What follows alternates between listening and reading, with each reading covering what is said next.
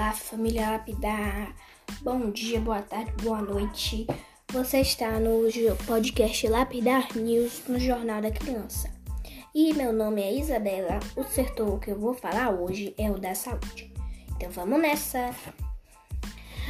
O Brasil registrou 11.998.223 casos confirmados de Covid-19 desde o início da pandemia. Segundo o boletim epidemiológico, foi divulgado neste domingo pelo Ministério da Saúde. Em 24 horas foram registrados foram registrados, sabe quanto gente? 47.774 novos casos. O número de pessoas que se recuperaram da doença chegou a 10.449.933. O número de mortes, segundo o boletim, foi de 294.042, com 1.290 obtidos registrados em 24 horas.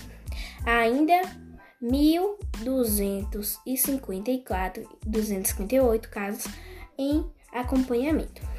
E se você gostou da notícia de hoje, fique ligadinhos para as próximas notícias. Tchau!